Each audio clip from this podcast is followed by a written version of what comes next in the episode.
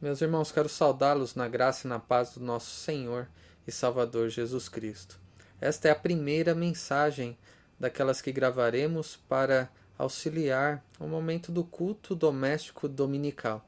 Assim, os irmãos poderão seguir uma liturgia com orações, cânticos, leituras, assim como fazemos quando nos reunimos em culto, tanto culto público como culto doméstico e então poderemos usar essas mensagens para o nosso momento de reflexão. O texto que eu quero usar, que nos é oportuno no período em que vivemos, é o livro do profeta Abacuque. Então, abra sua Bíblia no livro do profeta Abacuque. Eu quero ler apenas os onze primeiros versículos deste livro. Diz assim a palavra do nosso Deus. Sentença revelada ao profeta Abacuque.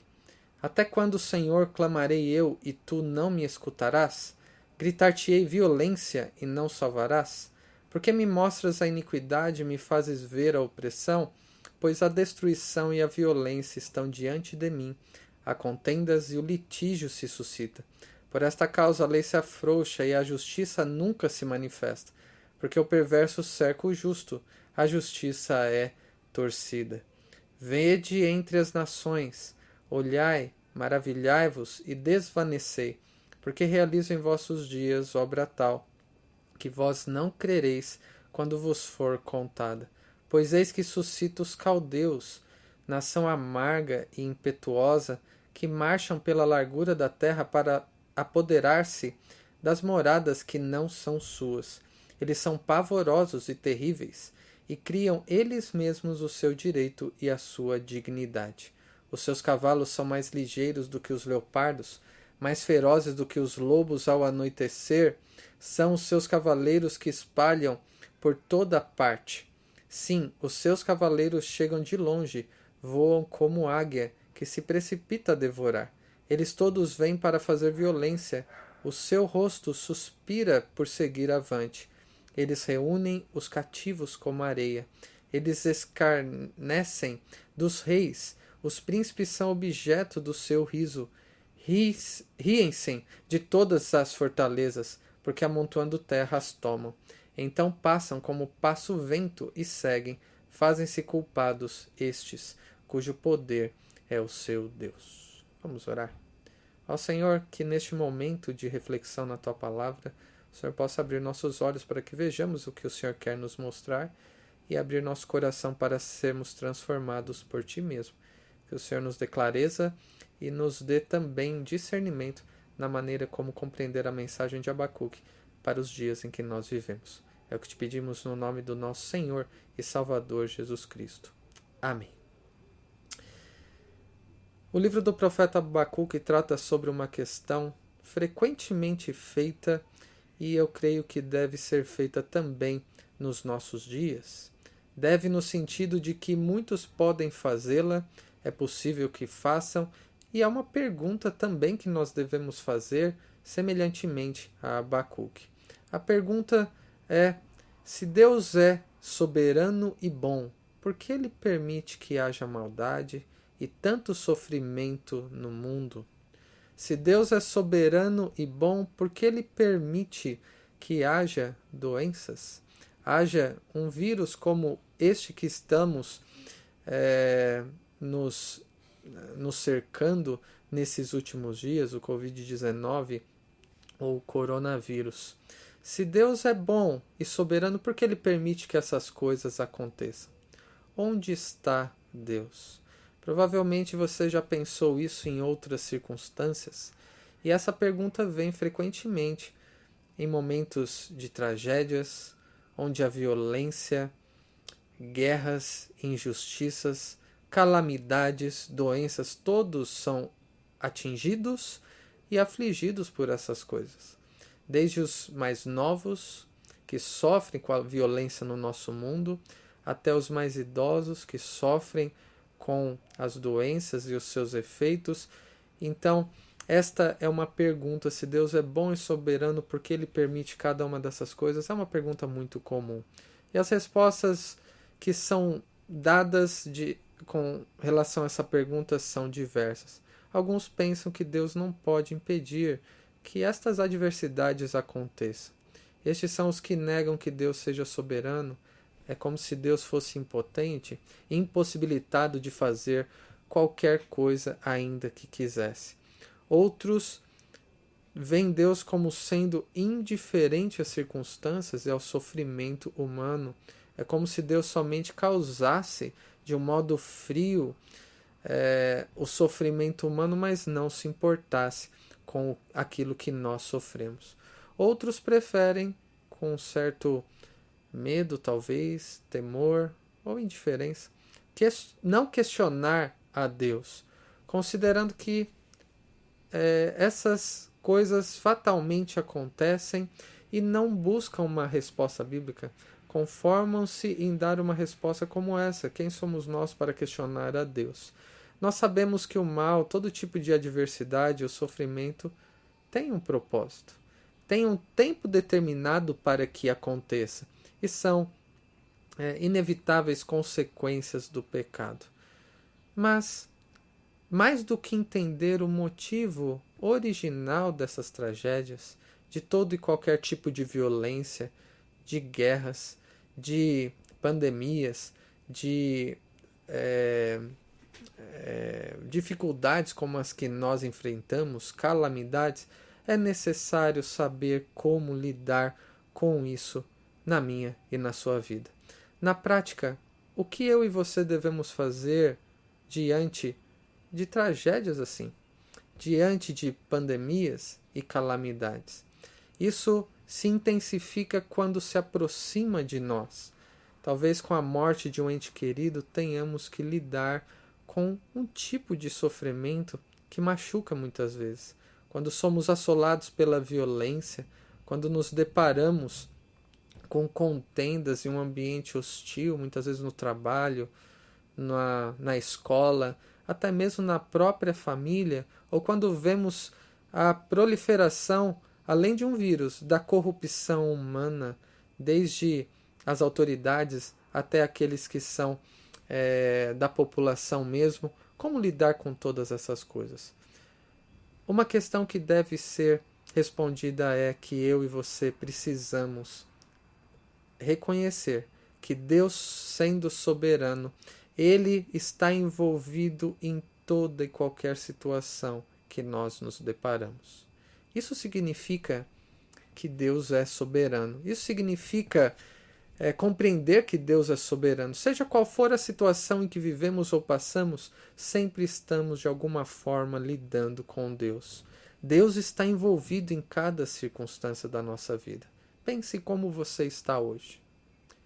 Na sua família, no seu trabalho, no nosso país, no nosso mundo, Deus está envolvido com cada detalhe da existência humana e a questão é como você lida com isso na prática. Que diferença faz saber que Deus está envolvido em todas estas circunstâncias? E o profeta Abacuque, com os seus questionamentos, com o seu sofrimento, procurando saber o que Deus está fazendo, nos ensina a esse respeito. Em primeiro lugar, eu quero tratar nesta mensagem de hoje sobre a soberania de Deus e a lamentação humana. Este é o tema: a soberania de Deus e a lamentação humana. Se você voltar ao texto que nós lemos, você verá que o profeta Abacuque viu que o pecado estava sendo multiplicado no meio do povo, no próprio povo de Deus, lá no contexto de Judá. Havia violência, opressão, contendas, injustiças e tudo isso se multiplicado. E ele orava incessantemente até o ponto de queixar-se com Deus, dizendo no versículo 2: Até quando, Senhor, eu clamarei e tu não me escutarás? Eu gritar-te gritar violência e não salvarás. Ele estava orando incessantemente. Parecia que Deus nem estava ouvindo, era este o sentimento, fruto do sofrimento de Abacuque. E qual era o motivo do seu sofrimento? A sua queixa era por ver o mal prosperar e Deus não estava ouvindo. Parecia que Deus estava indiferente à situação, Parecia que as coisas só pioravam e você não se, se sente assim muitas vezes? No que diz respeito a problemas familiares, quantas vezes você já orou para que Deus fizesse alguma coisa, tivesse misericórdia? Talvez um ente querido não convertido, discórdias, isso pode acontecer até no meio da igreja. É, muitas vezes estes, é, estes problemas acontecem é, na nossa sociedade, como nós estamos passando nesses dias. Nós oramos pela corrupção do nosso país, para que Deus não permita que isso aconteça. Nós oramos pela é, situação de insegurança, pela é, dificuldade que, com relação a, a doenças e enfermidades, como o que nós estamos vivenciando, mas parece que as coisas às vezes só pioram, na é verdade. Parece que Deus não está fazendo nada. Nós já oramos por cada uma dessas questões, mas o quanto Deus tem nos respondido, se a situação parece só piorar. Na é verdade, que a semelhança de Abacuque parece que Deus nem está nos ouvindo, porque ele não faz nada. E Abacuque nos ensina que devemos ser sinceros em nossas orações. Você deve ser sincero em relação à sua oração, sobre o que você está percebendo, sobre o que está te angustiando, o que tem te feito sofrer, qual é a sua expectativa. Mas muitas vezes o problema está no nosso modo de olhar as coisas. Não é verdade que Deus não está fazendo nada ou que ele seja indiferente a nós e às circunstâncias nas quais vivemos. Ainda que Deus pareça tardar para responder, ele responde. E ele respondeu a Abacuque a partir do versículo 5. Mas a resposta de Deus não é sempre como nós esperamos. Muitas vezes é inesperada e difícil de acreditar. Abacuque ele se queixa com Deus do que estava acontecendo em Judá e Deus lhe deu uma resposta do que ele estava fazendo em outras nações. Veja o versículo 5: Vede entre as nações, olhai, maravilhai-vos e desvanecei, porque realizo em vossos dias obra tal que vós não crereis quando vos for contada.